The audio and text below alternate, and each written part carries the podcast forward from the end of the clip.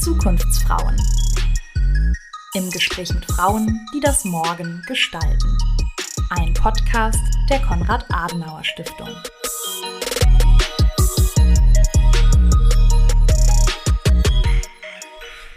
Hallo und herzlich willkommen zu unserer ersten Podcast-Folge im Jahr 2023.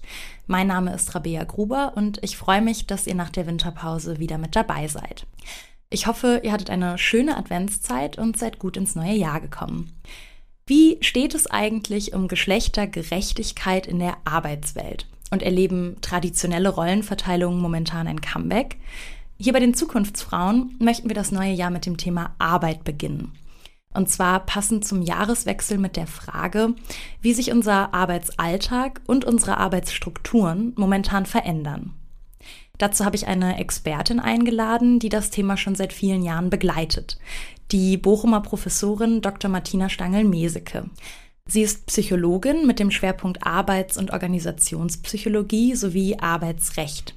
Frau Stangel-Meseke forscht und lehrt im Bereich Arbeitspsychologie und vor allem auch zu Gender, Gleichstellung und Diversität.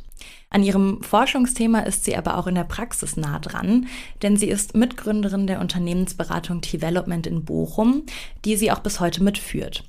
Und hier berät sie unter anderem zu genderfairer Personalauswahl. Was das genau ist und welche Entwicklungen und Chancen sie für Genderfairness auf dem Arbeitsmarkt sieht, Darüber wollen wir heute miteinander sprechen.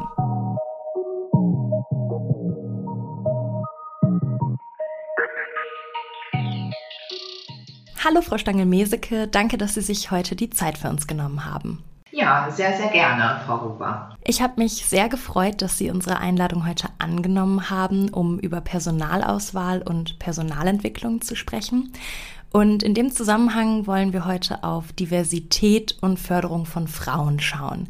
Beides sind ja schon lange Schwerpunkte ihrer Arbeit, sowohl in ihrer Forschung als auch in ihrer praktischen Tätigkeit in der Unternehmensberatung. Und vielleicht möchten Sie uns eingangs Ihren Werdegang einmal kurz beschreiben. Wie war der Weg hin zu diesem beruflichen Schwerpunkt? Also meine wichtigsten Stationen waren, dass ich nach einer Ausbildung zur medizinisch-technischen Assistentin ein Studium begonnen habe an der Ruhr-Universität in Bochum, ein Studium der Psychologie und dort hatte ich den Schwerpunkt Arbeits- und Organisationspsychologie. Und tatsächlich bin ich seit meinem Diplom in Psychologie auch ununterbrochen an Hochschulen tätig, insbesondere jetzt in der Lehre in psychologischer Diagnostik, Evaluation, Arbeits-, Organisationspsychologie, aber auch Führungspsychologie, empirischem Arbeiten und Diversity Management so kurz so zu meinen Stationen, so von 1989 bis 2005. Ich war erst wissenschaftliche Mitarbeiterin an der Ruhr-Universität. Dort wurde ich dann auch promoviert und in einem Bereich auch der Eignungsdiagnostik zu einem Thema des Assessment Centers. Dann war ich wissenschaftliche Assistentin an der Universität Wuppertal, habe dort ein 13-köpfiges Forschungsteam geleitet und habe mich auch wieder mit einem ähm, diagnostischen Thema beschäftigt, nämlich der Erforschung des Lernpotenzial Assessment Centers. Dem schloss ich dann eine Lehrstuhlvertretung für Arbeits- und Organisationspsychologie an der Universität Konstanz an. Und dort habe ich mich auch habilitiert und hatte dann anschließend noch einen Lehrauftrag und Lehrtätigkeiten zu genderbezogener Laufbahngestaltung an der Hochschule St. Gallen. Ich bin jetzt seit 2005 Professorin für Wirtschaftspsychologie und bis 2016 war ich an der Business Information and Technology School in Iserlohn tätig. Das war eine private oder ist eine private Hochschule. Und ab 2016 bin ich nun an der Hochschule für Ökonomie und Management in Dortmund. So meine Tätigkeiten an der ersten Hochschule waren so Aufbau von Master- und Bachelorstudiengängen in Business Psychology, also auch englischsprachig. Ich hatte dort äh, leitende Funktion als Prodekanin und Dekanin des Fachbereichs Business Psychology habe dort unter anderem zum Beispiel auch eine englischsprachige Summer School konzipiert für Masteranden an der Bilgi University in Istanbul und ein Promotionsprogramm auch betreut an der Universität in Madrid. und war auch immer ständiges Mitglied des Prüfungsausschusses und Vorsitzende der Berufungskommission und habe mich auch involviert äh, bei Akkreditierungsverfahren für Bachelor- und Masterstudiengänge. Von 2008 bis 2011 habe ich als berufenes Mitglied äh, der Sachverständigenkommission des Bundesministeriums für Familie, Senioren, Frauen und Jugend an der Erstellung des ersten Gleichstellungsberichts mitwirken können. Der Themenschwerpunkt in dem interdisziplinären Team war, ähm, die Gleichstellung über den Erwerbslebensverlauf zu analysieren und Handlungsempfehlungen auszusprechen. Und dieser erste ähm, Bericht wurde dann dem Bundestag 2011 vorgelegt. Ich bin äh, seit 1999 geschäftsführende Gesellschafterin der wissenschaftlich orientierten Unternehmensberatung Development mit Sitz in Bochum. Und 2005 erhielt ich dann für mein Unternehmen eine Auszeichnung für das Projekt Genderfaire Personalauswahl vom Ministerium für Wirtschaft und Arbeit und dem Ministerium für Gesundheit, Soziales, Frauen und Familie des Landes NRW. Und äh, in diesem Projekt werden kleine und mittelständische Unternehmen trainiert, und zwar in Bezug auf eine stereotypenfreie und AGG-konforme Personalauswahl.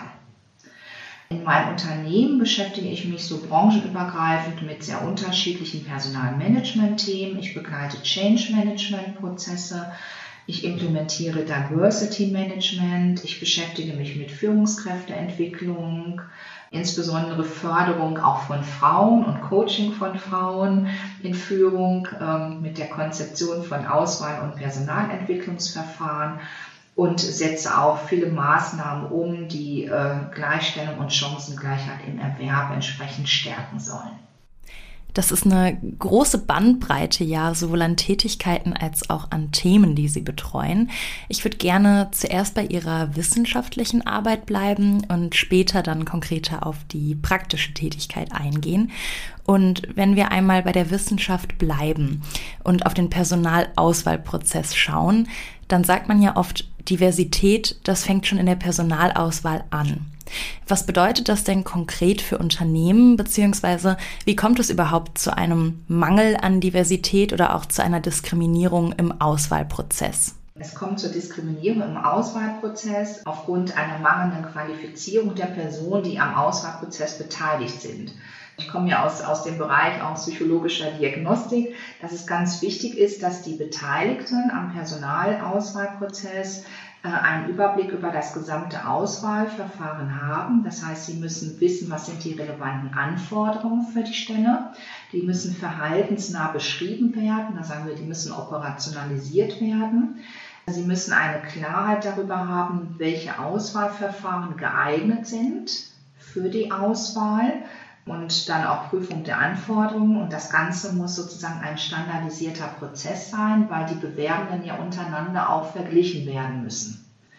Und ähm, jetzt ist es eben auch ganz wichtig, dass im Rahmen der Personalauswahl die Beteiligten für Stereotypisierung sensibilisiert und auch trainiert werden. Weil wir haben halt als Menschen die Neigung, dass wir immer unsere Umwelt so in sozialen Kategorien ähm, ordnen und auch stereotypisieren, was per se nicht schlecht ist. Aber das darf halt nicht in der Personalauswahl zum Tragen kommen. Das heißt, äh, hier bedarf es auch einem konsequenten Training. Dazu gibt es heute schon auch recht fundierte Verfahren, die eingesetzt werden können, zum Beispiel der sogenannte Implicit Association Test, abgekürzt IAT. Und der erfasst implizite Einstellungen, die ich habe, zum Beispiel zu Personen unterschiedlichen Alters, zu Personen, die ein bestimmtes Körpergewicht haben und misst hier auch Stereotype. Das heißt, ich kann damit sehr schön analysieren, ob Entscheider schon eine bestimmte Neigung haben und diesbezüglich besonders anfällig sind. Und dann gibt es auch Forschungsgruppen, wie zum Beispiel das Projektteam Testentwicklung an der Ruhr-Universität in Bochum, das eben Anwendern und Anwenderinnen auch kompetente Unterstützung bei der Auswahl geeigneter psychologischer Verfahren im Kontext von Personalauswahl anbietet. Darüber hinaus ist es aber auch wichtig, dass die Diskriminierung im Auswahlprozess natürlich auch einen rechtlichen Rahmen hat wir sprechen ja immer von Diversität, die auch in ganz, ganz vielen gesetzlichen Regelungen mittlerweile Einklang genommen hat. Und Diversität ist ja auch eine Art Spiegel unserer Gesellschaft, die immer stärker multikultiviert. Und rechtlich gesehen spielen das Allgemeine Gleichbehandlungsgesetz, das AGG, und auch das zweite Führungspositionengesetz, das FIPO 2, eine wesentliche Rolle auch für Beurteilungs- und Auswahlverfahren. Und die Bundesregierung hat darüber hinaus noch verschiedene Leitbilder definiert, beispielsweise das Leitbild zum Thema Gleichstellung und Chancengleichheit, was eigentlich konstant ist von 2011 bis 2021, was auch in den Gleichstellungsberichten immer wieder verbalisiert und fokussiert wird. Und darüber hinaus ähm, hat die Bundesregierung im Jahr 2021 ein gesellschaftliches Ideal erklärt. Und das besagt, dass ohne eine Gleichstellung der Geschlechter eine gerechte und demokratische Gesellschaft nicht zu gewährleisten ist. Das heißt also, sofern jetzt Unternehmen auch attraktiv sein wollen ne, für zukünftige Mitarbeitende, sollten sie innovativ und modern sein und natürlich auch diese entsprechenden Gesetze, Ideen, Ideale und Leitbilder in der Personalauswahl integrieren. Hier im Podcast sprechen wir ja auch immer wieder mit Frauen, die Führungspositionen innehaben. Und diese Frauen berichten uns immer wieder, dass es gerade auf dem Weg in solche höheren Positionen Hindernisse gibt, die den Aufstieg eben erschweren. Wie sieht das denn von empirischer Seite aus? Welche Hindernisse lassen sich vielleicht auch konkret nachweisen, wenn es darum geht, als Frau in eine Führungsposition aufzusteigen? Dazu existieren verschiedene empirische Befunde die nach wie vor wirklich manifest sind. Ich erläutere mal einige, die ein besonderes Hindernis tatsächlich darstellen. Das ist ähm, zum Beispiel der Glass-Ceiling-Effekt. Das ist so eine Metapher für die Unterrepräsentation von Frauen in Führungspositionen und verdeutlicht, dass es eine unsichtbare Barriere für Frauen gibt, weitere Karriereschritte zu erschweren. Das liegt unter anderem auch an vielen Vorurteilen gegenüber weiblichen Führungskräften mit vermeintlich weiblichen Eigenschaften, die eben ne, so das Vorurteil dazu beitragen, dass sie nicht richtig führen können. Und diese Annahme findet sich häufig auch im Mindset der Beurteilenden. Da gibt es ein sehr gut untersuchtes Stereotyp, das ähm, ist das Think Manager, Think Male Stereotype. Und das zeigt auf, so dass das typische Bild einer erfolgreichen Führungskraft stärker mit dem männlichen Stereotyp assoziiert ist als mit dem weiblichen. Bei, bei den Untersuchungen zum Stereotyp wurden Personen gefragt, welche Eigenschaften ein Manager hat. Und dann haben die ähm, berichtet, ja, der muss dominant und durchsetzungsstark sein. Und Manager ist ja nun nicht, äh, ist ja erstmal geschlechtsneutral von der Konnotation, aber das sind eben typisch männliche Attribute. Und wenn dann gefragt wurde, ähm, was macht weibliche Führungskräfte aus, dann wurde berichtet, dass sie eher kommunikativ oder teamorientiert sind. Und hier zeigt sich eben das weibliche Stereotyp, was dann auch im Mindset als festes Muster für die typische Führungskraft verankert ist. Das heißt also, wir haben in einer männlichen Führungskultur viele Stereotypisierung gegenüber Frauen. Versucht jetzt eine Frau, sich aktiv gegen solche Denkmuster zu wehren und verhält sich entsprechend der typisch männlichen Eigenschaften wird sie wieder negativ aufgenommen, negativ stereotypisiert, weil sie dann nicht dem vermeintlich weiblichen Stereotyp entspricht. Das heißt, das ist dann die negative Diskriminierung. Und wenn wir sehr stark männerdominierte Führungskulturen haben, kommt es eben auch vor, dass eine Frau bei Ausübung dieser Funktion sogenannt, äh, als sogenannte Token Women gesehen wird, als eine Frau, die in diesem Beruf eine Ausnahme und eine Minderheit darstellt. Das heißt, aufgrund dieser Sichtweise werden wiederum geschlechtsstereotype Erwartungen aktiviert, weil die Frau jetzt als femininer wahrgenommen wird, also typisch Frau. Und das nennt man dann Gender Role Spillover. Und damit steht die Frau unter ständiger Beobachtung. Ihre Fehler werden oft genau analysiert und dann sehr übertrieben dargestellt. Wir haben auch sozialpsychologische Befunde. Eins ist die Selbstunterschätzung der Frau. Das ist ähm, aus meiner Sicht, das formuliert man so leider ein sehr robuster empirischer Befund und ein individuelles Hindernis für Frauen in Führung. Also die weibliche Selbsteinschätzung ist sehr fokussiert auf Schwächen und Optimierungsmöglichkeiten und Frauen zweifeln sehr häufig so an der Passgenauigkeit bezüglich beruflicher Anforderungen und betrachten erfolgreiches Verhalten eher als Selbstverständlichkeit. Dann haben wir in unserer Gesellschaft eine typische Arbeitsmarktsegregation. Das heißt, wir haben typische Männer- und Frauenberufe Und ähm, wir sprechen von einer horizontalen Segregation, die sich auf die Verteilung der Frauen und Männer in unterschiedlichen Branchen und Berufen bezieht. Das heißt, Männer häufiger im Bau, Baugewerbe, Frauen häufiger in den sozialen Berufen. Und dann haben wir ähm, zusätzlich die vertikale Segregation und die fokussiert die Verteilung der Frauen und Männer auf verschiedenen Stufen der betrieblichen Hierarchie. Also ist sozusagen der Proporz von Männern und Frauen in den Führungsebenen. Und dieser Rahmen, der durch die Segregation vorgegeben ist, ist aus meiner Sicht auch in unserer modernen Gesellschaft wirklich schwer zu durchbrechen. Zu durchbrechen. Wir finden immer wieder klassische Rollenverteilungen, Beispielsweise gehen Frauen nach wie vor vermehrt länger in Elternzeit als Männer. Sie bleiben oft in der Teilzeitfalle hängen, ne, um Familie, Pflege und Beruf zu vereinbaren. Und solche geschlechtsspezifischen Entscheidungen wirken sich dann natürlich auch negativ auf den Erwerb aus und auch auf überhaupt auf die Besetzung einer Führungsposition. Das sind viele negative Ergebnisse. Lassen sich denn in dem Zusammenhang auch positive Entwicklungen empirisch feststellen? Ja, also positive Entwicklungen mit einem Megatrend, der heute so als Female Shift beschrieben wird.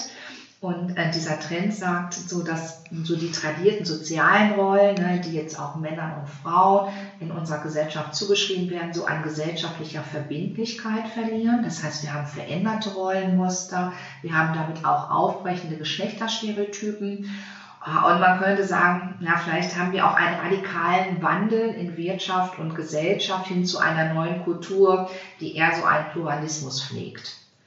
Und äh, die Geschlechterrollen verlieren zunehmend, fokussiert das mal auf zunehmend, dann auch ihre soziale Relevanz. Das heißt also, äh, traditionelle Familienstrukturen ändern sich, damit verschieben sich auch äh, die sozialen Rollen von Männern und Frauen. Ne? Also wo Mütter jetzt auch zum Beispiel schneller und auch stärker in die Erwerbsarbeit zurückkehren, können Männer auch häufiger in Elternzeit- oder Teilzeitmodelle gehen. Und dadurch ergeben sich für beide Geschlechter auch neue Perspektiven ihrer Lebensgestaltung. Das heißt, man könnte sagen, so Diversität wird ein Stück weg auch Normalität. Und ähm, es werden durch immer mehr Forschung, man sagt dann so in der Forschung, toxische Verhaltensmuster von Männern aufgedeckt, also Präsenzkultur, Überstundenkultur etc. Und das heißt also, ein Stück weit wird Feminismus auch Mainstream in unserer Gesellschaft. Und ähm, wir haben auch in Wirtschaft und Politik äh, ein Bewusstsein mittlerweile dafür, für den Wert von Diversität, der dann ja auch sozusagen in der Gesellschaft nochmal durch Protestkulturen und zivilgesellschaftliche Bewegungen immer wieder so in das Mindset gerufen wird. Man könnte sagen, so das Bewusstsein für Gender-Themen, man nennt das Gender Awareness, wird zu oberstes Gebot also eine Gendersensibilität, die dann sich auch häufig in Unternehmen zeigt durch geschlechtergerechte und geschlechterübergreifende Ansätze zum Beispiel. Und dazu kommt, dass sich eben die Identitäten jenseits von Geschlecht identifizieren. Und wenn ich gerade so an die jüngeren Generationen denke, dann identifizieren die sich über das, was sie können. Das heißt also auch Marketing muss sich anders äh, bewegen und auch ähm, die Attraktivität der Unternehmen muss anders bedacht werden, ne, wenn es jetzt nicht mehr auf dieser Rollen- und Gender-Ebene funktioniert. Diesen Wandel, den erleben und begleiten Sie ja auch in Ihrer praktischen Tätigkeit ganz intensiv mit. Und Sie haben es eingangs schon erwähnt, ähm, schon 2005 sind Sie mit Development für die genderfaire Personalauswahl ausgezeichnet worden für das Projekt. Ähm, was kann man sich denn konkret unter dem Begriff vorstellen? Ja, also genderfaire Personalauswahl heißt, dass die Auswahl unabhängig vom Geschlecht der Bewerbenden ist, dass eine standardisierte, anforderungsbezogene Auswahl erfolgt und die dann auch dem Aspekt der Chancengleichheit im Erwerb gerecht wird. Sie haben ja gerade äh, nochmal darauf hingewiesen, das war 2005, ist also schon recht lange her, aber da kann ich noch so eine Anekdote erzählen. Als ähm, wir diesen, diese Auszeichnung bekommen haben, haben wir versucht, klein- und mittelständische Unternehmen für dieses Projekt zu gewinnen. Und das in dem Projekt beschriebene Training war für die Unternehmen kostenfrei. Und wir haben äh, sehr positive Antworten bekommen, aber auch äh, so negative. Das habe ich mir aufbewahrt. Auf einem Briefumschlag stand, mit Gender haben wir nichts am Hut und wir wollen dieses Projekt nicht. Punkt. Das habe ich noch so als kleine Anekdote in Erinnerung. So, und wenn ich das jetzt sozusagen umsetze in meiner Beratung, auch heute, dann heißt das immer, dass ich darauf hinweise, dass wir diesen Female Shift in unserer Gesellschaft haben, dass das ein Trend ist, der jetzt auch nicht mehr aufzuhalten ist, auch wenn es dazu nach wie vor Spannungen und Polarisierungen äh, gibt. Und äh, dass es auch wichtig ist, dass sie sich äh, eben auch die unternehmerische Haltung von Bewerbenden anschauen und dass das eben auch dann zu Geschlechtergerechtigkeit führt weil, und das hatte ich ja gerade auch schon gesagt, die jetzigen Generationen sich eben über ihre Kompetenzen auch identifizieren und das heißt, sie lassen sich eben nicht in diese stereotypen Cluster zwingen. Und in der Umsetzung heißt das dann, dass ich einmal in den Unternehmen erarbeite, was sie denn attraktiv als Arbeitgeber, Arbeitgeberin macht und auszeichnet. Dazu gehören zum Beispiel Modelle ähm, wie die Inanspruchnahme von Elternzeit für beide Geschlechter Modelle für die Übernahme von Führungspositionen in Teilzeit, auch mit einer verbalen Aufstockung zu Vollzeit, mobiles Arbeiten, natürlich Homeoffice-Angebote, Kinderbetreuung. So, und wenn es dann konkret um die genderfaire Auswahl geht, dann äh, verweise ich in Workshops darauf, dass es auch die gesetzlichen Regelungen gibt, die wichtig sind einzuhalten für Gleichstellung und Chancengleichheit. Ich äh, sensibilisiere die Teilnehmer für die Geschlechterstereotype. Ich zeige auf, wie eine Stellenbeschreibung erfolgen muss, die nach dem allgemeinen Gleichbehandlungsgesetz konform formuliert werden muss. Ich berücksichtige auch Aspekte, die attraktiv für Bewerbende sind im Sinne dieses Megatrends Shift.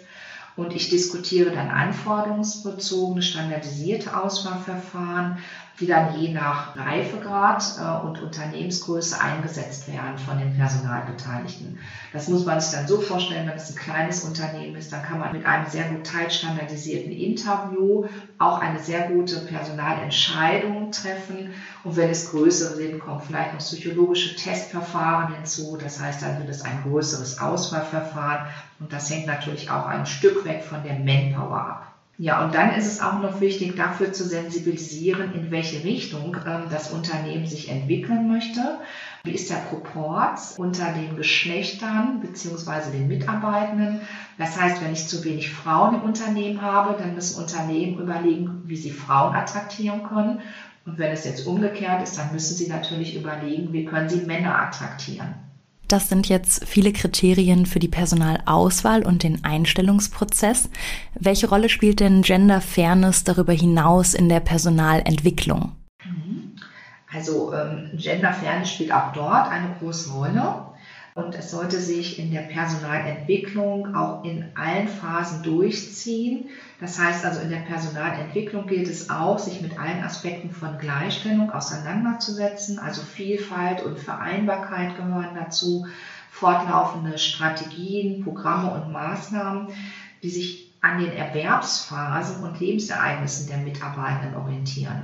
Das heißt jetzt gleich in welcher geschlechtlichen Konstellation geht es möglicherweise darum, wann ähm, Mitarbeitende Familie planen wollen, ob sie möglicherweise ähm, Angehörige pflegen müssen, ob sie selber eine Erkrankung haben etc. Also am Erwerbslebensverlauf zu schauen, wie ich dann wirklich aus Gleichstellungssicht ähm, geschlechtergerecht entsprechend Maßnahmen so konzipieren kann, dass sie für beide Geschlechter passgenau sind und immer ermöglichen, auch den Erwerb vor Ort auch zu realisieren. Und wie erleben Sie das konkret in der Zusammenarbeit mit den Unternehmen?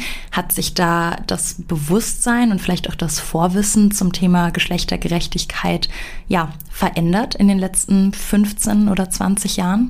Ja, ich finde schon, dass sich das verändert hat und es hat äh, nochmal ähm, einen Anstoß gegeben jetzt im Rahmen der Corona-Pandemie. Also die Pandemie hat Arbeit erstmal gänzlich verändert.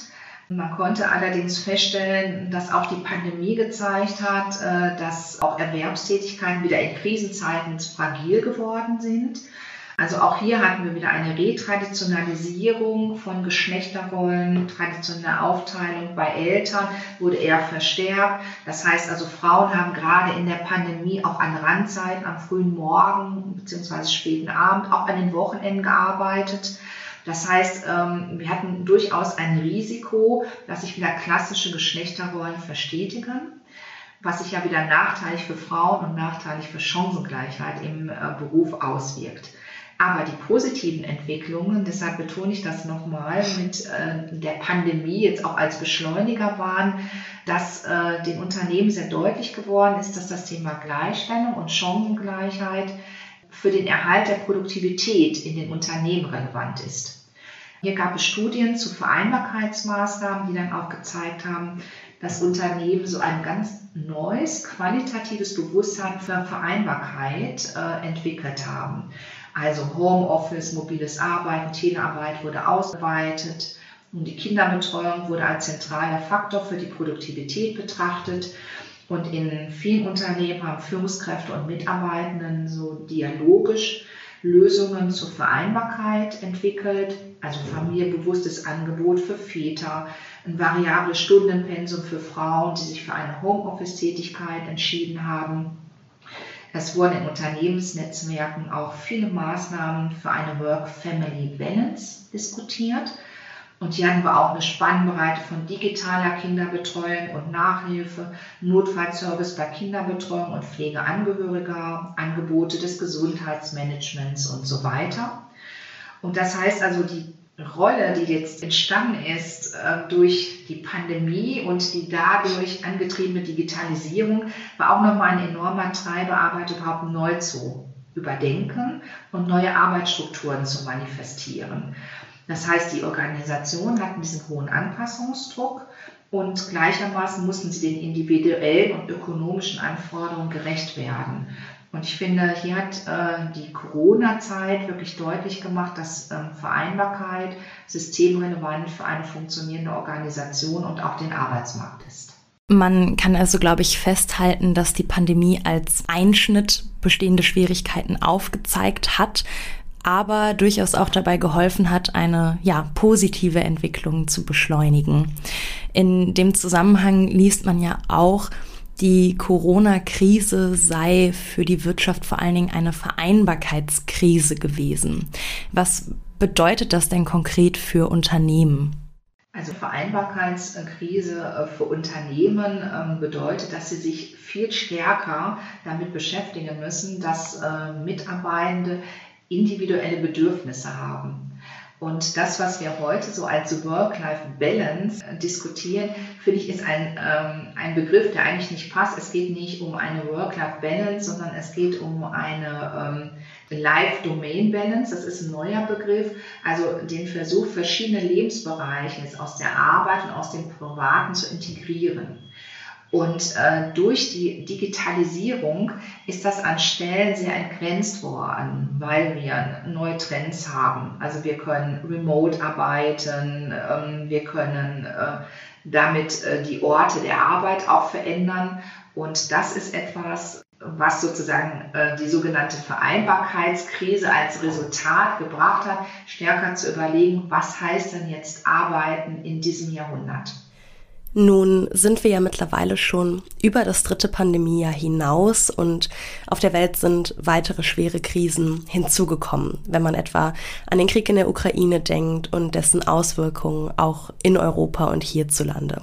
Gibt es da denn auch schon empirische Befunde, wie sich diese Krisen auf die aktuelle Arbeitswelt bei uns auswirken? Mhm, ja, also auch da gibt es schon Befunde und ähm, es zeigt sich, dass durch die aktuellen Krisen neue Arbeitsstrukturen erstmal entstanden sind. Also Work-Life-Blending, Collaboration, Remote Work. Das heißt, Unternehmenskulturen müssen viel anpassungsfähiger werden. Man nennt das heute auch mal agiler, ne? sie müssen sich mehr, mehr bewegen und äh, Mitarbeitende ähm, werden stärker so als Problemlösende für gesellschaftliche Zukunftsaufgaben gesehen. Das heißt, wir sprechen in dem Kontext auch von einer Sinnökonomie. Das heißt, das ist so ein verändertes äh, Verständnis von Fortschritt. bei dem jetzt nicht so das beste und das neueste Produkt im Vordergrund steht, sondern das beste Produkt, ähm, ja, man könnte sagen, wird identifiziert über ähm, das, was sozusagen in Kombination aus ökologischen, ökonomischen und ethischen Werten entstanden ist. Das sind nicht mehr nur die hochwertigen Materialien, heute geht es auch viel um Upcycling etc., weniger Verbrauch ne, von Ressourcen. Das heißt, es geht sehr stark um das nachhaltige äh, Wirtschaften und damit auch um Energie, Ressourceneffizienz und natürlich auch Reduzierung von Kosten. Bei dem Work-Life-Blending haben wir so den fließenden Übergang zwischen Arbeits- und Privatleben, was natürlich den Arbeitnehmenden ermöglicht, flexibel auf private Umstände zu reagieren, selbstbestimmt zu arbeiten, auch produktiver zu sein in den Zeiten, in denen sie für sich persönlich meinen, produktiver zu sein. Dann hatten wir Remote Work, also Ort der Arbeit ist auch im radikalen Wandel begriffen. Remote Work ähm, erlaubt es, dort zu arbeiten, wo ich auch einen Teil meiner Freizeit verbringen möchte. Das kommt natürlich ähm, Selbstständigen sehr entgegen, aber auch Freiberuflern und Menschen, die beispielsweise in Gelegenheitsjobs tätig sind oder auch sehr stark projektbezogen arbeiten. Dann haben wir noch den Aspekt äh, Collaboration. Also das Büro der Zukunft ne, ist auch ein Ort, an dem man sich real oder digital treffen kann. Das heißt, also diese Räume gehen auch nahtlos ineinander über. Und das heißt, Kollegen und Kollegen können sich unkompliziert mit anderen Teammitgliedern in Remote Work auch verbinden. So, das ist ja alles so, so skizzenhaft jetzt so ne, umschrieben ne, und umrissen, welche Veränderungen es gibt in der Arbeitswelt. Und meine Überzeugung ist, dass hier auch konsequent das Augenmerk auf eine Gender-Balance zu legen ist weil ähm, wir benötigen eben eine sehr stark werteorientierte und wertschätzende Arbeitsgesellschaft, die gemeinsam etwas erwirtschaftet und auch sinnhaft arbeitet. Und das ist zum Beispiel eine Forderung, die es schon seit ganz, ganz vielen Jahren in der Forschung der Arbeitspsychologie äh, gibt. Und das nennt man Persönlichkeitsförderlichkeit der Arbeit. Und das würde ich dann so ergänzen, dass Mitarbeitende eben unabhängig von ihrem Geschlecht auch zu Gestalten heranreifen sollen in unserer Wirtschaft und Gesellschaft und dann eben auch mit ja, Stolz auf ihre individuelle Perspektive und ihren Beitrag zur Existenz von Organisationen auch blicken können. Ja, also festhalten können wir, glaube ich, dass der Female Shift ein großer Prozess ist, dessen weitere Entwicklungen wir natürlich auch noch nicht absehen können aber der eben an diesem Punkt hoffentlich auch nicht mehr aufzuhalten ist. Ich würde abschließend gerne noch einmal auf das Thema Ehrenamt eingehen, denn als ich mich auf diese Folge vorbereitet habe, habe ich gelesen, dass das Thema Frauen und Erwerbstätigkeit für Sie eben auch ein ehrenamtliches Anliegen ist. Wenn Sie da noch einmal erzählen mögen, wo und wie engagieren Sie sich da denn aktuell? Also aktuell engagiere ich mich in verschiedenen Vereinen und Verbänden für Frauen in Führung, zum Beispiel als Mentorin für Frauen in Cross-Mentoring-Programmen in Nordrhein-Westfalen und Ostwestfalen-Lippe.